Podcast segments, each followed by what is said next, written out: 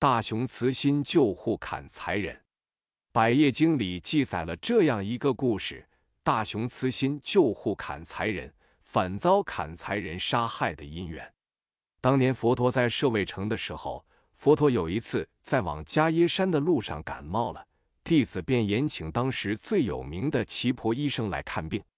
然而药还没吃完，世尊的病就已经好了。奇婆医生请问世尊。这剩下的药该如何处理呢？佛陀回答：“拿去供养僧众就行了。”于是遵照佛陀的指示，奇婆医生把药平均分给每一位僧人。可是没有人敢接受。提婆达多知道这事后，大不以为然地说：“这算什么？他们不敢接受，我敢。沙门瞿昙的药有什么了不起？他能服多少，我照样能服多少。”奇婆医生马上劝诫他：“世尊的体力强，你想跟世尊一样服用，会消化不了的。”可是提婆达多听不进去，把剩下的药全吃到肚子里，结果马上就生病了。但是提婆达多并没有悔悟。第二天，奇婆医生为世尊煮稀饭，提婆达多也蛮横的抢去喝，结果肚子痛到在地上翻滚，大声哭喊。提婆达多生病了，可能会有生命危险。他痛得在地上翻滚，医生也不见人影，该怎么办呢？提婆达多的一些好友跑去告诉阿难，阿难得知后，马上赶到世尊前祈求：“世尊，我的兄弟提婆达多已经快死了，请佛陀慈悲救救他吧。”佛陀来到提婆达多的面前。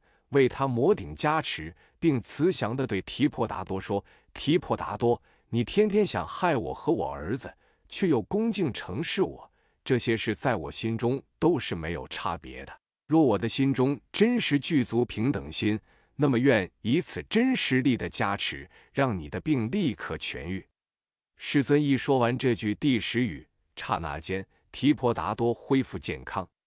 这时。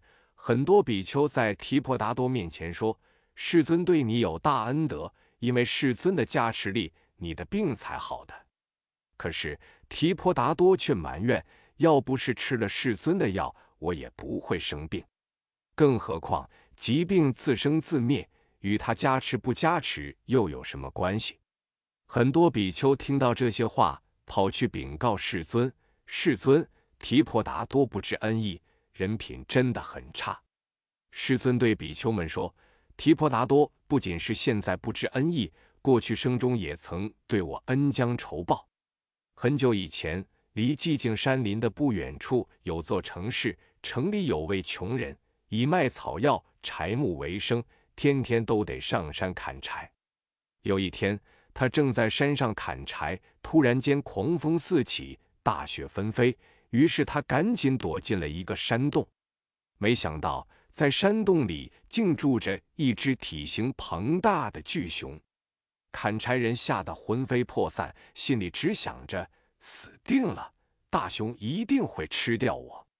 事实上，这只大熊是菩萨化身的，它具足慈悲心，平常以吃水果、药草为生，不曾害过任何一个众生。看到砍柴人如此害怕。大熊连忙安慰他：“朋友，不要害怕，我不会害你的。”接着，一连七天大雪封山，大熊每天都以自己的身体温暖他，并把水果、药草分给他吃。当天气转晴时，大熊再三叮嘱砍柴人：“现在你可以安全的离开了。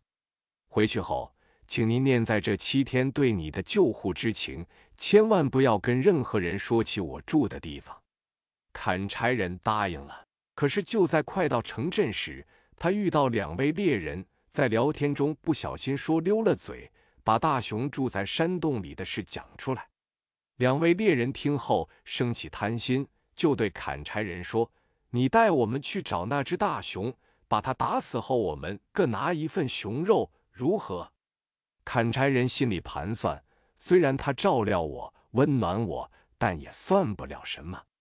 反倒是回去之后，家里什么都没有。如果分到一些熊肉，还可以饱餐几顿呢。想了想，就带两位猎人往山洞去。两位猎人见到大熊，就在大熊毫无防备的情况下用毒箭射驼，大熊被射中负伤，当场倒地，躺在地上奄奄一息。濒死的大熊说了一个“寂”字。